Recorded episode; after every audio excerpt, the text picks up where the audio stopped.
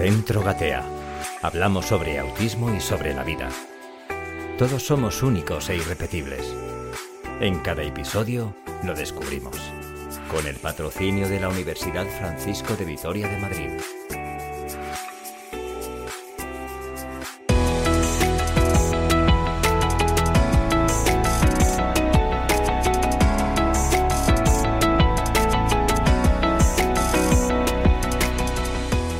Saludos gateadores, gracias por acompañarnos otro programa más. Os invitamos a compartir este rato de formación e información.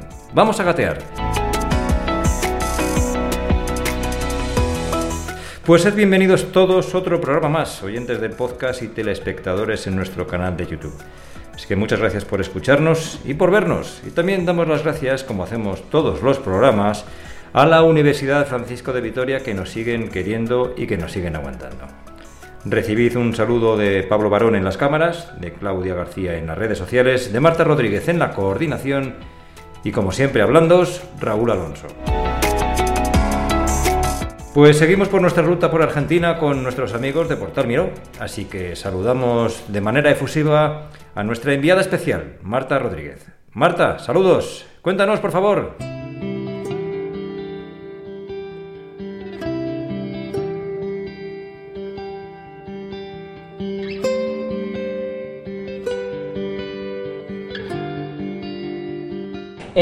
Programa más, un episodio más, sin... Nosotros hacemos el podcast con, con, Raúl, que es un periodista que hace los guiones, y yo lo que hago es eh, estropeárselos todos, saltarme el guion, él trabaja horas, después le digo que no, que no vamos a hablar de esto, no contesto a lo que me pregunta, digo lo que quiero, las cosas salen, nadie sabe por qué, pero yo estoy relajada. Esta noche ya me he puesto yo a hacer el guion, porque Raúl dice, si mis guiones, dice, vas a saber lo que es sufrir. Entonces estoy aquí con esto guionado, pero vamos a hacerlo a mi estilo.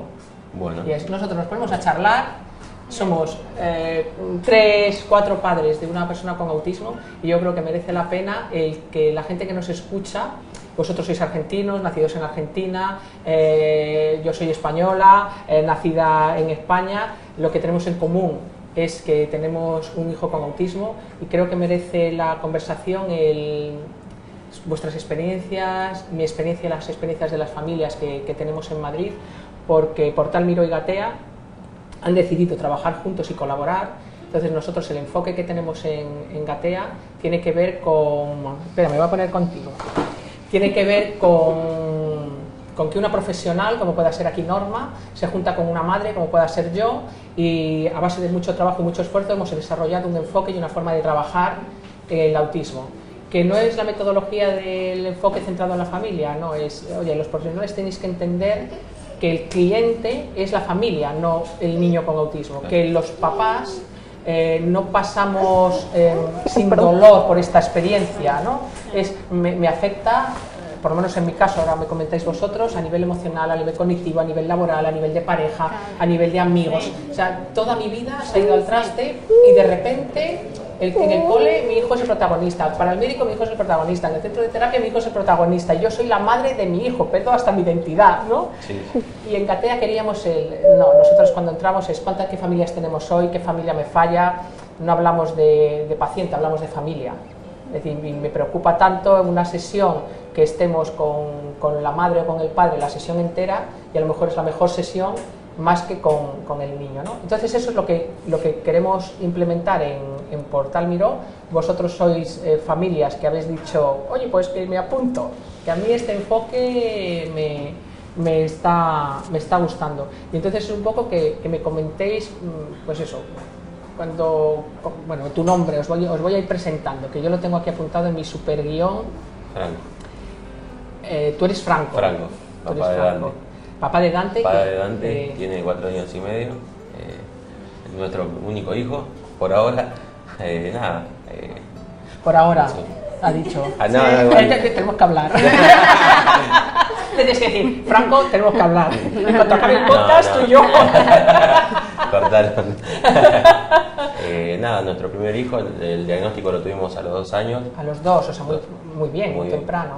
La verdad que sí, fue difícil, fue muy difícil para nosotros, pero bueno, eh, y dimos vuelta a la página y seguimos para adelante y tratamos de automáticamente de, buscar lo mejor para él, terapias, eh, todo lo que fuera necesario para él. Claro. Y aquí el, eso, te, eso te, te resulta fácil, por ejemplo, en, en, en, Madrid, en España, cuando los diagnostican, que la edad media son 6 años, hay muchos que se diagnostican con 18 meses, lo que ocurre es que tú vas a buscar terapia y están todos los centros saturados.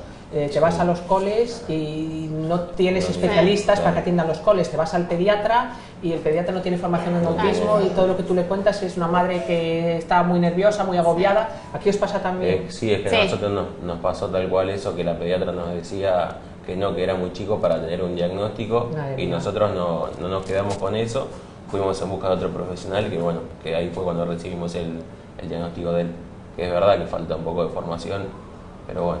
Falta mucha, en Mucha. España falta mucha. Sí.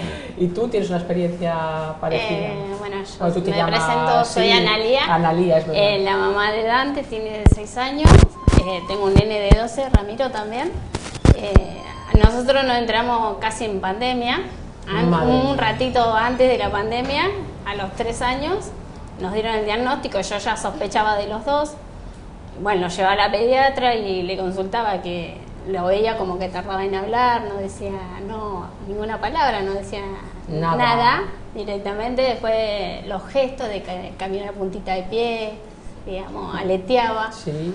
Entonces yo empecé a, a observarlo y yo decía, algo pasa, digamos, ¿no?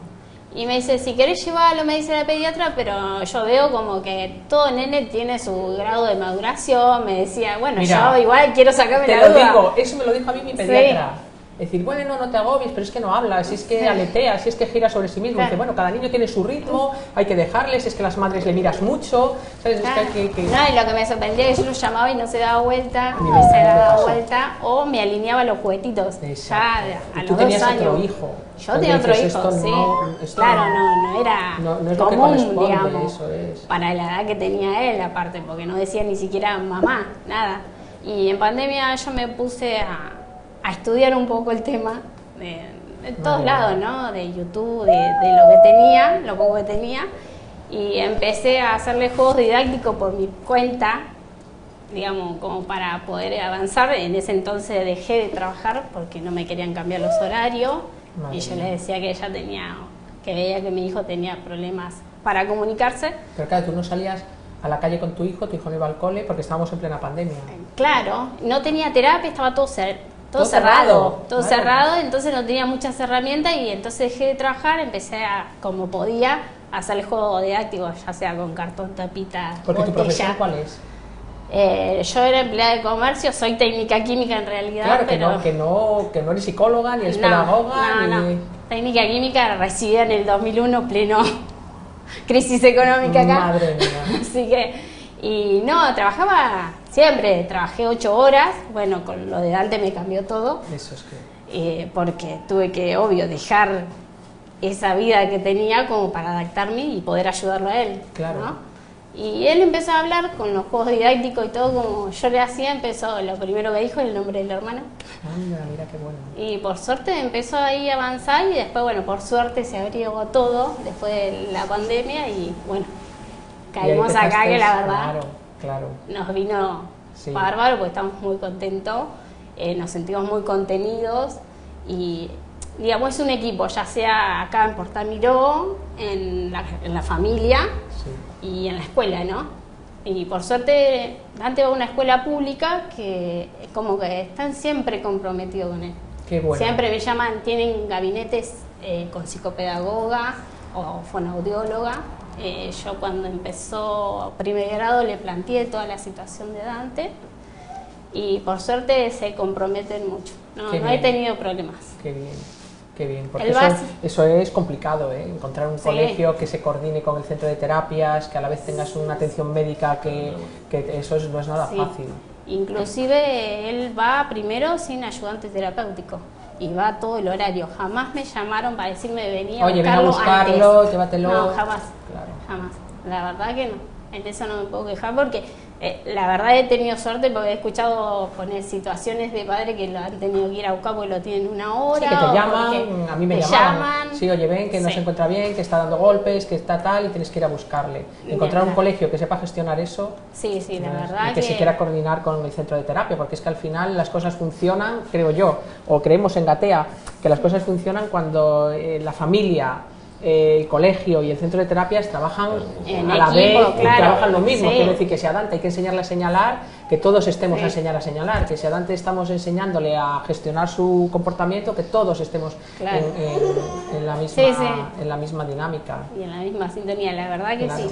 Encontrar eso tan pronto, porque lo has encontrado muy pronto. La verdad que lo he encontrado pronto y... Bueno, lo has buscado, quiero decir, no quiero quitar mérito, lo he buscado y tal, y al final lo... Sí, lo hemos buscado y bueno, ya con el diagnóstico, que nos hicieron un diagnóstico de A2 contante. Sí. Y bueno, empezamos a buscar eh, centros. Primero caí en algunos, pero no había cupo. Después me dijeron de acá, de Postal Miró, vine y por suerte conseguimos acá. plaza. Sí, sí que es muy complicado.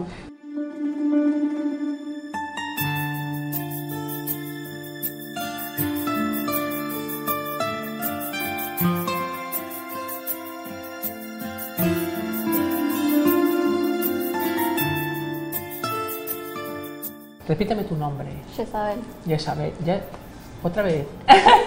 Jezabel. es un nombre súper bonito que suena muy bien, pero en España no, no está en el nombre.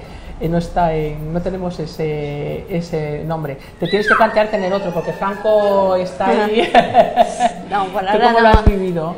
Y sí, yo capaz que lo vivo, o sea, yo pienso que uno como mamá creo que lo vive de otra, de otra manera, que por ahí como que somos las que estamos más ahí cuerpo a cuerpo con ellos pero yo el, diagnóstico de él, eh, o sea, él tenía un amiguito, eh, o sea, yo tenía una amiga que tenía un, había un nene que había nacido el mismo día que él, así estaban y obviamente que no hay que comparar, pero yo notaba... No puedes evitar. Eh, yo notaba que él, por ejemplo, no sé, quería tomar agua y el nene ya señalaba o decía ese, ¿viste? Y yo notaba que yo estaba comiendo y él me sacaba la gacherita de la mano o, o, si quería algo no me lo pedía. Te coge de la mano y te lleva. O... bueno, ahora eh, te agarra de la mano. Eh, por ahí yo no me daba cuenta, pero solamente tenía contacto visual conmigo o con poquitas personas. Y un día me apareció en Facebook un video que decía 10 alertas de, para saber si tu hijo tiene autismo. La verdad que cosa rara. Pero, y yo veía ese video y se lo mostré a él y digo, de estas 7 tiene Dante, le digo siete de siete. Y, y, bueno, y ahí dijimos, bueno, vamos a, vamos a consultárselo a la pediatra porque ella no, no lo supo ver. Y dijo, bueno, esperemos dos meses más porque, madre. Sí, porque cada nene tiene su tiempo. Oye, si nos dieran un, un, un euro, un dólar o un peso, con que, que, nos dieran un peso, porque cada vez que oímos eso, no tenemos... Un dólar. Los padres... Si nos dieran un dólar por, cada vez que los padres oímos, tú dale tiempo, esto, tal, tal, Aparte tal, parece una bajada de línea. Los, los padres médicos con autismo no tendríamos que trabajar. Iríamos a médicos para que nos dijeran eso y decimos, ya puedo dejar de trabajar porque estoy escuchando esto y porque cada vez que lo escucho me dan un dólar. es que, y la angustia que te diga, espérate dos meses, perdona, dos meses en un niño de dos años es una eternidad. Y, la angustia que nos genera que nos genera a los padres el, no, necesito que, que me lo digas. Sí, porque yo ya Tú lo tenías, yo, claro. yo como que lo sabía, pero necesitaba que alguien que me, me lo confirme. Eso es, cuando la sensación de que yo sé que lo tiene, pero necesito que, que lo tiene, o, o autismo, o lo que sea que tiene sé que, que algo no, no, está funcionando porque lo veo en comparación con, con, otros niños, pero necesito que alguien me diga que no estoy loca, ¿sabes? Que lo que yo siento, porque al final los padres... Eh, los padres y las madres lo viven de una forma diferente porque los hombres y la mujer vivimos las cosas eh, de una forma diferente. Pero ellos, eh, a ver, nosotras hablamos más, nos desahogamos más, eh, lo compartimos más con nuestras amigas, eh, pero el sufrimiento es muy comparable, es decir, es casi peor no hablarlo. Claro. ¿Sabes? A mí me impresionó una formación que dimos en Gatea, que tú estabas. Sí. Y hubo un momento en el, en el que dijiste, bueno, yo realmente estaba trabajando, pero creo que esto es bueno para mi hijo, y entonces yo me conecto y ya trabajaré por la noche, pero, ¿sabes? Esa de, es mi prioridad. Claro. Es mi prioridad. Cuanta más información, mucho mejor para... Claro, para... Sí, que necesitamos saber, porque al final, eh, es mi sensación, no sé si os ha pasado a, a vosotros, mi sensación es la de, ¿y ahora cómo educo a una persona con la que no me puedo comunicar. Sí. Aunque hablen, ¿sabes? Aunque hablen. es como la comunicación está muy comprometida. Es mi sensación como madre, eh, y, seguro que tú como padre, es, ¿y ahora cómo le digo a, Dante cómo se hacen las cosas? ¿Cómo le educo? ¿Cómo le digo esto sí, esto no? Porque es que no sé cómo piensas, no me, no me escuchas. ¿Sabes? La sensación está de te llamo y no me contestas. ¿Cómo puedo decirle a una persona lo que tiene que hacer cuando le llamo por ese nombre y no se gira? Es el agobio, la angustia de... Sí, de tratar de comprenderlo, ¿no? Nunca has conocido a nadie que lo tenga, has utilizado la palabra autismo en tono peyorativo y de repente el mundo te dice, oye, que tienes un hijo que es para toda la vida, que no tienes ni idea de cómo le vas a educar, que no sabes dónde está la persona que te puede ayudar y que la persona que te puede ayudar te dice, no, espérate dos meses porque esto a lo mejor cambia. bueno, y la esperanza que te genera, el que pueda cambiar, ¿eh? Y el neurólogo cuando lo vio, cinco minutos lo vio y me dijo, ¿y vos qué pensás que tiene? Mamá me dijo. Y, ya fue, fue muy cortita la consulta con él y él lo único que hizo es giraba así en ronda y se miraba los pies. ¿Tu hijo? Sí, él en la consulta, mientras yo hablaba y él me hacía preguntas de, de, actitudes o comportamiento de Dante.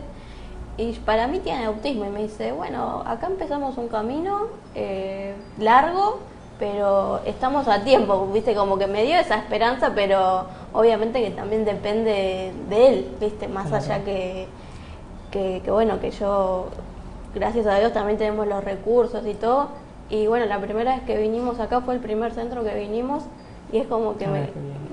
no quiero poner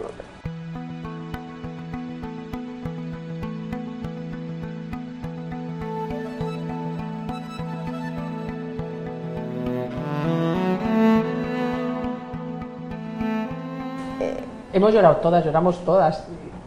Y si no quieres, y si no quieres hablar, lo, mm, escúchame que empiezas tú y, vamos, y, vamos, y vamos todos menos tu hijo, toma cariño. No, yo me quedo con, o sea, sinceramente me quedé con este centro porque cuando nos fuimos, Norma, que, que nos había hecho la entrevista, dijo, vos te vas de acá, pero acordate que Dante sigue siendo Dante, más allá de, del autismo o lo, que sea.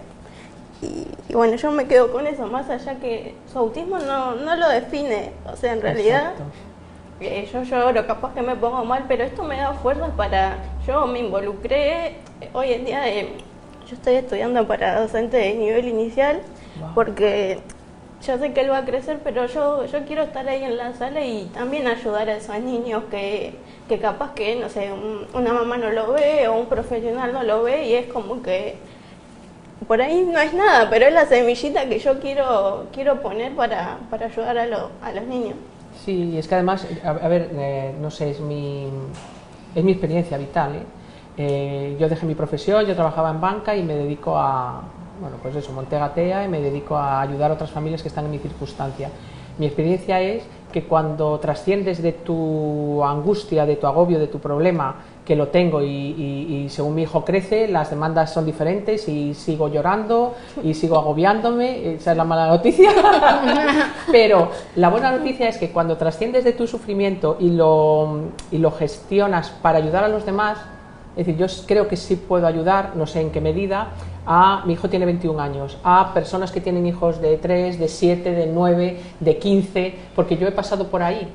Entonces, eh, claro, me decía Norma o me dice Meli, dice que tú eh, hablas desde, desde la experiencia. Yo puedo decir cosas de, oye, mira, que se acabó hacerte la víctima, que ahora te tienes que poner las pilas porque esto ya va de, de educar de otra manera, de formarte tú y de tal.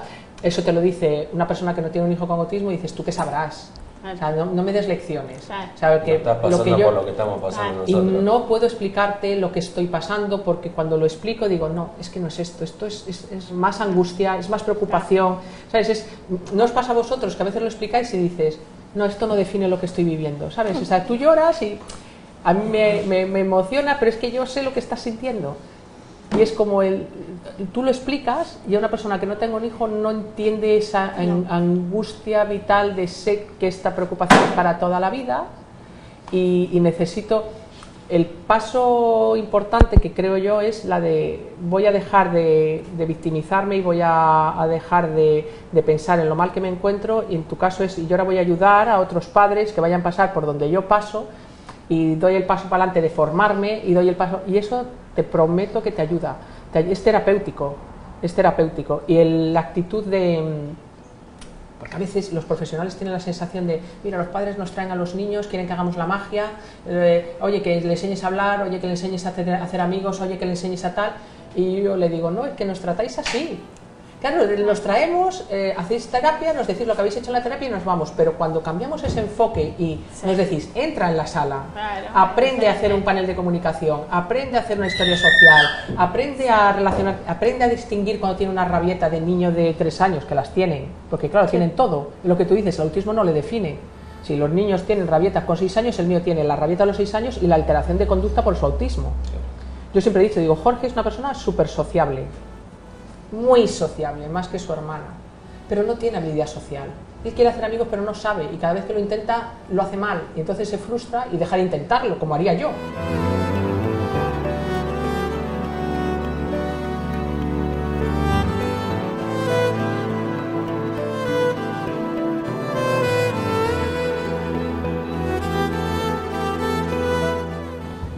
es sociable. a mí me pasa también. Pero posiblemente su hermana tiene la habilidad social, pero no es sociable. Ella dice, es que a mí me dejo con mis amigos, a mí me gusta quedarme en mi casa, me gusta leer. Es decir, que tiene su personalidad, que tu Dante y su Dante, tú dices, pues el mío es súper sociable, pues el mío no.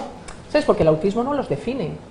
El autismo lo que hace es, bueno, pues es que tiene una, ve el mundo de otra manera, interpreta el mundo de otra manera, gestiona lo que ve y lo que siente de otra manera y con lo cual su comportamiento es eh, complicado en la sociedad. A mí me pasa, con Ramiro no es tan sociable. Y Dante es re sociable. Fíjate. Pero no tiene las herramientas. eso es. Eh, Dante. Y Ramiro lo que tiene que es muy retraído. Pues fíjate, te pasa lo que a mí. Re tímido. Claro.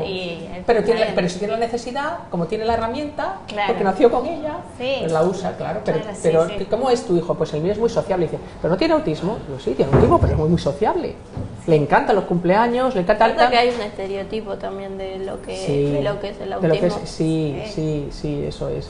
Eso es complicado también vivir en, vivir en una sociedad donde, donde no, no, hay la información suficiente como para que tú digas mi hijo tenga, tiene autismo y yo sepa eh, de qué estás de qué estás hablando. Y yo pienso que hay nenes que también se dan cuenta. La otra vez, por ejemplo, Dante me pasó que había una nenita del año pasado y tendrá, no sé, cuatro años la edad de Dante, y viene y le dice a Dante, yo me acuerdo de vos, así que vos sos Dante, me dice, vamos a jugar, le agarré la manito y se fue a jugar con mira. Sí, además Pero como que, digo, tan chiquito y como que se da cuenta. Sí, sí, y por ahí compañeritos de la edad de él que no se dan cuenta, porque no lo llaman a jugar o no.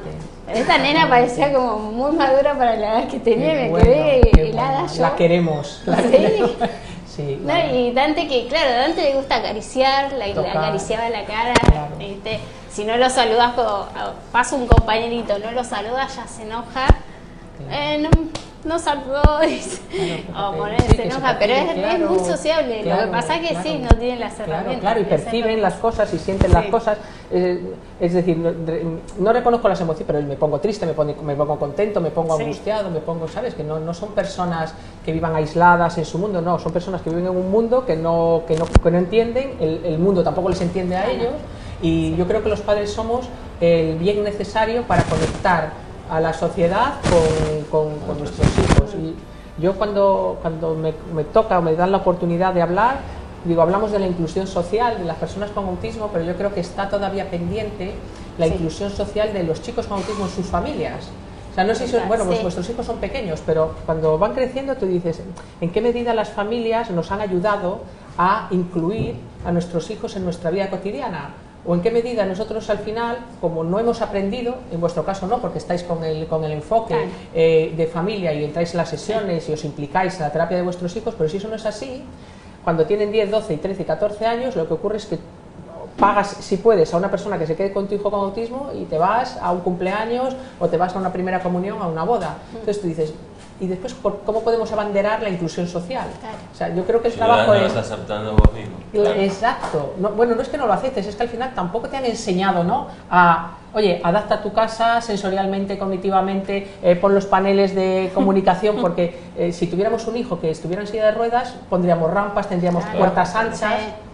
Y yo creo que tanto en España como aquí ocurre que como nos hemos quedado fuera de las salas de terapia, nos hemos quedado fuera de las, de las intervenciones de nuestros hijos, te plantas en 15 años y tú dices, sí, mi hijo habla y no hablaba, o mi hijo eh, escribe y no escribía, mi hijo lee y no lee, pero yo sigo sin saber cómo adaptar mi casa, cómo adaptar mi vida, cómo gestionar otra vida, porque al final la vida nos cambia y el padre que se revela a que su vida cambie es un padre que se va a amargar, que va a sufrir, que va a sentirse víctima siempre.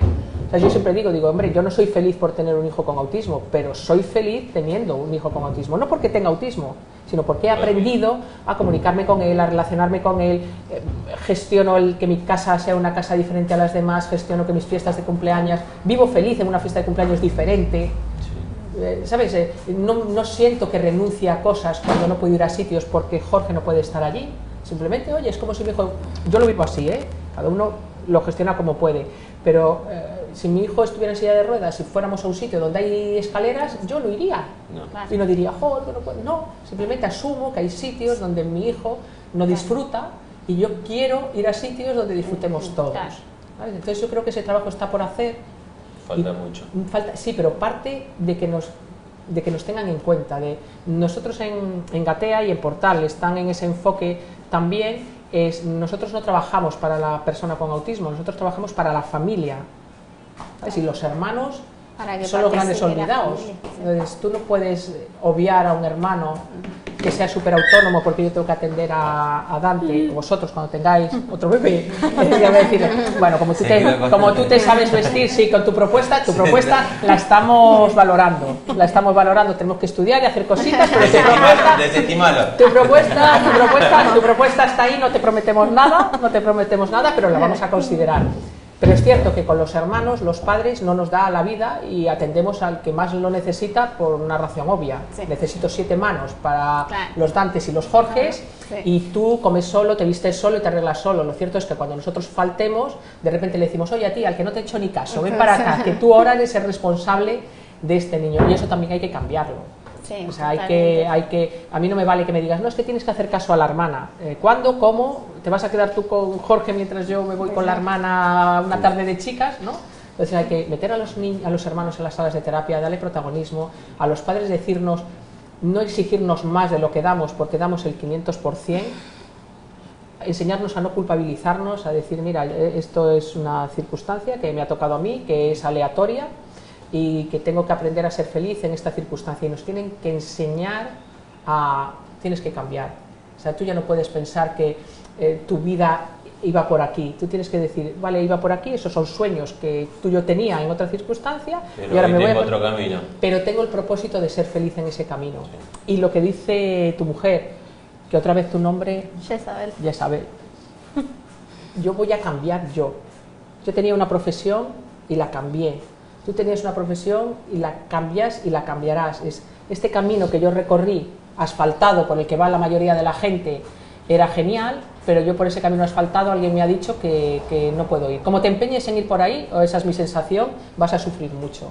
Entonces voy a dejar de sentirme víctima en el camino asfaltado, me voy a meter en el camino de piedras, que oye, que va Marta delante, Isabel delante, eh, eh, María José delante de este camino de piedras y bueno, se las ve relativamente contentas.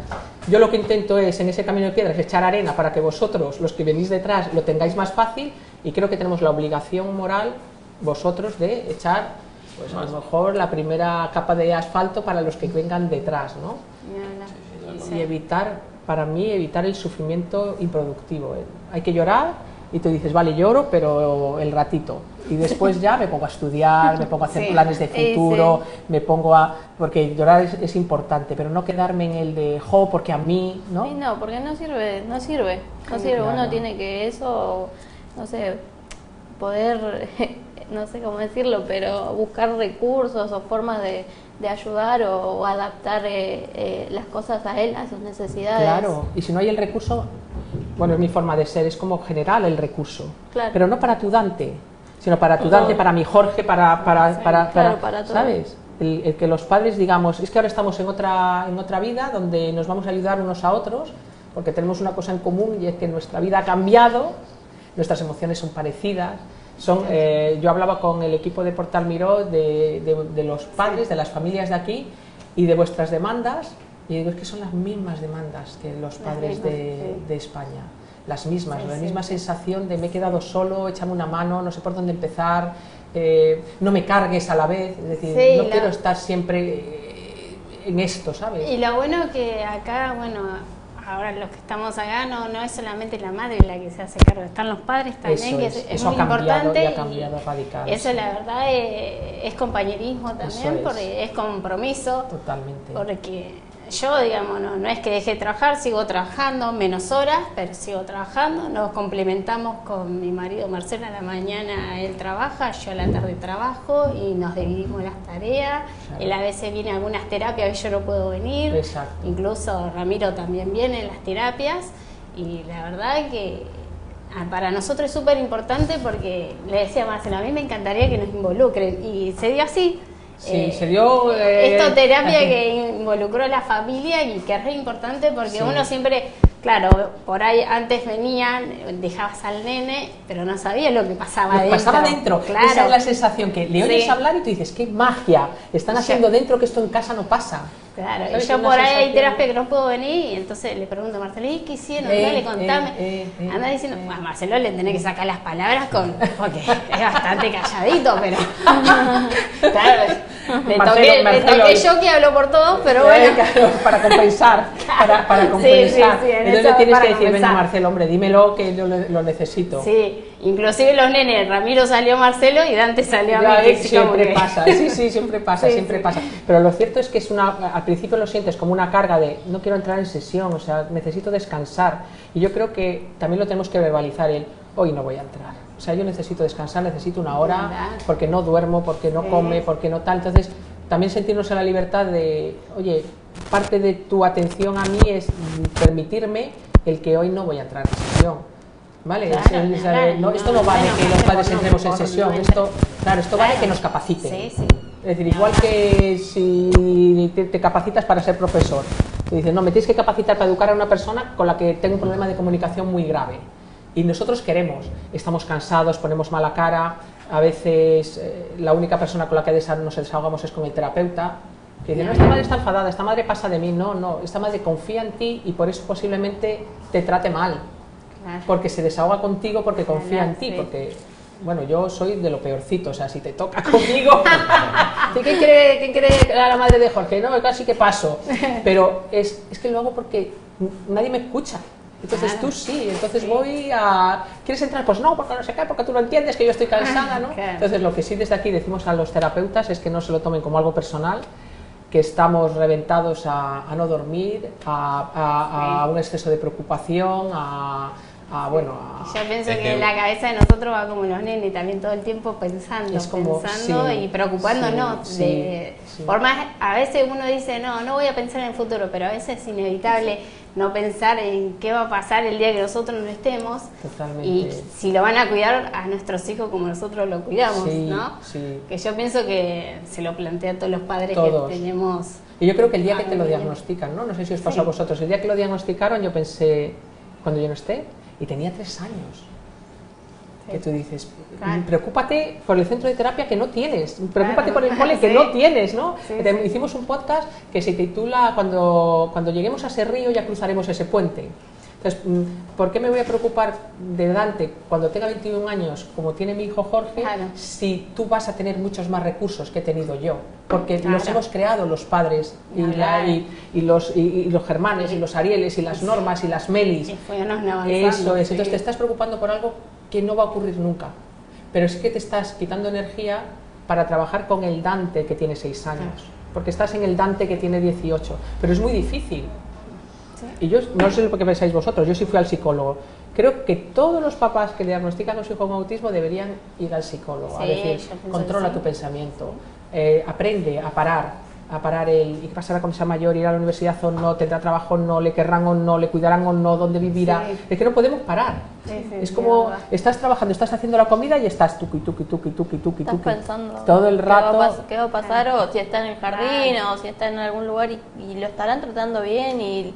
Y nuestros hijos, por ejemplo, los que no son verbales, o los son, nosotros les llamamos en Catea preverbales, aunque tengan 21 años, que no te cuentan lo que les pasa entonces esa angustia de... que tiene, claro, ¿Eh? no sabes lo que, lo que, está pasando, claro, qué sentimientos Claro, claro, que y, que, y, le están tratando bien, y le cuidan, y tiene problemas con algún compañero, y tiene problemas con algún tal, y estamos en bucle, en un buque improductivo, sufriendo porque tú estás ahí con tu ordenador trabajando y estarás siendo eficiente, pero tú estás pensando cómo estará Dante, estará comiendo bien, le estarán tratando bien, habrá salido a la calle, le... ¿sabes? Y tú igual. Dante, por ejemplo, este año tres acompañantes lo, lo abandonaron.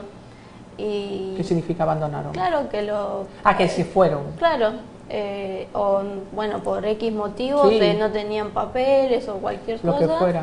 Y él está solo y yo pensando todo el tiempo y cuando lo veo salir al jardín, él sale corriendo, contento, feliz, ¿viste? Pero yo por dentro estoy... Agobiada. Sí, es que además sí. Es la verdad también a angustia. nosotros nos tocó un- una institución que es muy presente y la verdad que nos brindó la confianza para decir que, que si no tiene acompañante, que igual que participe, que entre al jardín, Qué bueno. porque le dan los recursos. Qué bueno. La verdad que en ese sentido... Y tenemos que aprender a confiar también, ¿sabes? Sí. Es que al final dices, es que no puedo vivir en la desconfianza continua porque me, me quemo. O sea, no sé si se dice Sí, en Argentina me quemo, así, pero sí. que es decir, te- te- tengo que confiar, tengo que a- confiar, sí, tengo que empezar a confiar, y, y dejar y Sí, dejar de yo trabajo un montón en eso y sí, hay que empezar a confiar un poco y no pensar que siempre va a pasar lo malo, digamos. Sí, Y sí. Es que yo creo que los que tenemos una circunstancia mala, al final dices, bueno, pues ya me acompaña esto para toda mi vida y todo lo que me va a acompañar. No, encontramos gente maravillosa, pierdes unos amigos pero ganas otros que dices, caray, estos son de otra calidad, humana, diferente a los amigos que, Sí. yo, que yo tenía antes, eh, nos conocemos entre Es que nosotros. Familia. va haciendo amigos nuevos. Eso es. Es que el camino es así, si vos no me, no me acompañás, correte que me estás estorbando. Me encanta. Correte. Si no me vas a co- correte, correte que me estás molestando. Sí, sí. O también la familia que capaz no, no sabe también ayudarlos y educarlos, sobre todo en esto, porque hay mucha desinformación. O Sí, tenés que estar educando a la familia. Y te agota, o es que te agota. Dando información. Sí, y te agota. y te Sí, a mí lo que me pasa es que mi mamá por ahí- a veces me complica las cosas porque Sí. me lo trata, por ejemplo, a Dante como un bebé. y Le digo, no es un bebé, es un nene de Sí. 6 años, tratalo como un nene de Nene, 6 años. claro. ¿Qué hace mi gordito? ¿Qué hace mi Sí, no, mami? tu gordito tiene Digo, 6 años.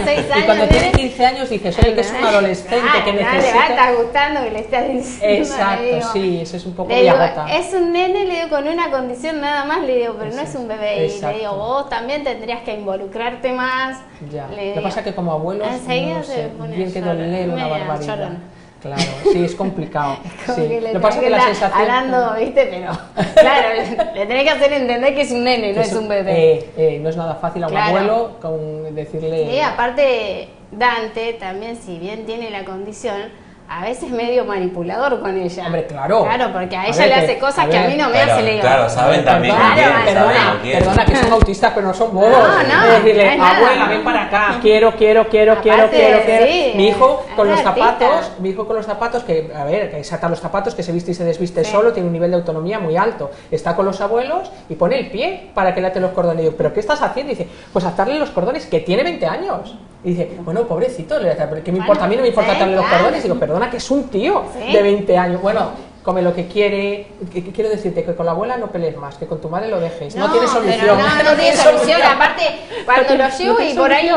Le, le doy la comida, en mi casa come solo. Mi Claro, mamá le da de no. comer con el tenedor, Claro, ¿no? sí, sí, ya te digo yo que Es sí. como que tenés sí, que sí, estar tienes que ahí. hacer de mala. La de- y- tenés que y estar decirle, retando. Dante, no tengas tanta cara, no, te- no No tengas tanto, tan- tan- tan- no, no ten- no seas tan listo. No, y sí. abuela, déjale que puede hacerlo él Y solo. Dante, "Oh, abuela, te Sí, dice, no, sí, sí, sí, sí, es complicado, sí, sí, es complicado, el entorno, el entorno es Sí. complicado. No sé cómo vamos de tiempo porque Norma se me ha ido Eh, y... está, sí, Norma está de otro lado de la puerta. Ah, que nos está diciendo desde... Ah, bueno, está porque a nosotros si nos de- dejáis, echamos aquí, estamos, echamos aquí la Eh, mañana. está la familia de Ciro. Fenomenal. Si quieren, nos podemos sumar o si no quiero tampoco sobrecargarlo a Dante. Claro. desde las eh, Sí, y Si viene más gente, acá. claro, igual él Desde se agota. 9.45 está Dante acá. y Vale, pues nada, sí. eh, lo dejamos y hablamos otro día. Sí, Desde perfecto. el S estáis invitados a venir a, a Madrid a conocer a, a las familias de allí. ¿eh? Hacemos, una, hacemos una excursión Vamos de, todos juntos, de las familias, efectivamente. Y mientras tanto usamos la tecnología y seguimos hablando y seguimos hablando La con- valija no te queda un lugar algo Podéis. para. Bueno, si te doblas un poquito, Sí, bueno, sí, sí, no te Paco, tú de todos eres No el que más te vas a ocupar. Contigo tengo que pagar mucho sobrepeso. Casi que nos vamos a... Mira, me llevo, me llevo a Dante, que Dante sí que me cabe y, y nos hemos enamorado de él. Y oye, se porta increíble, ¿eh? Se porta se porta se porta increíble. Nos ha aguantado nos ha aguantado fenomenal. Venga pues lo dejamos para el siguiente día. Encantada de conoceros presencial que la sensación es totalmente distinta. Nos divertimos con en streaming pero esto es otra otra cosa. Gracias por participar en, en nuestro podcast. Y tú date prisita a estudiar que hay un montón de familias que te, que te están esperando. Seguro que lo vas a hacer fenomenal. Y en lo que te podamos ayudar lo haremos. Muchas gracias. enhorabuena. Sí. Un beso enorme. Bueno, pues ya que nos despida Raúl desde Madrid con su forma de despedir, porque yo ya no sé hacer su trabajo. y, y nos vemos en el siguiente capítulo. Perfecto, Muchas gracias. bueno, Marta.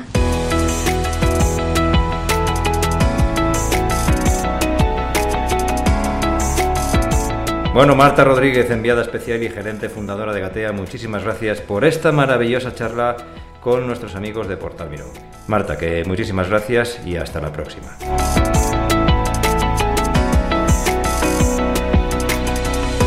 Queridos oyentes gateadores, espero que os hayamos informado, que os hayamos entretenido y os haya sido muy útil este programa.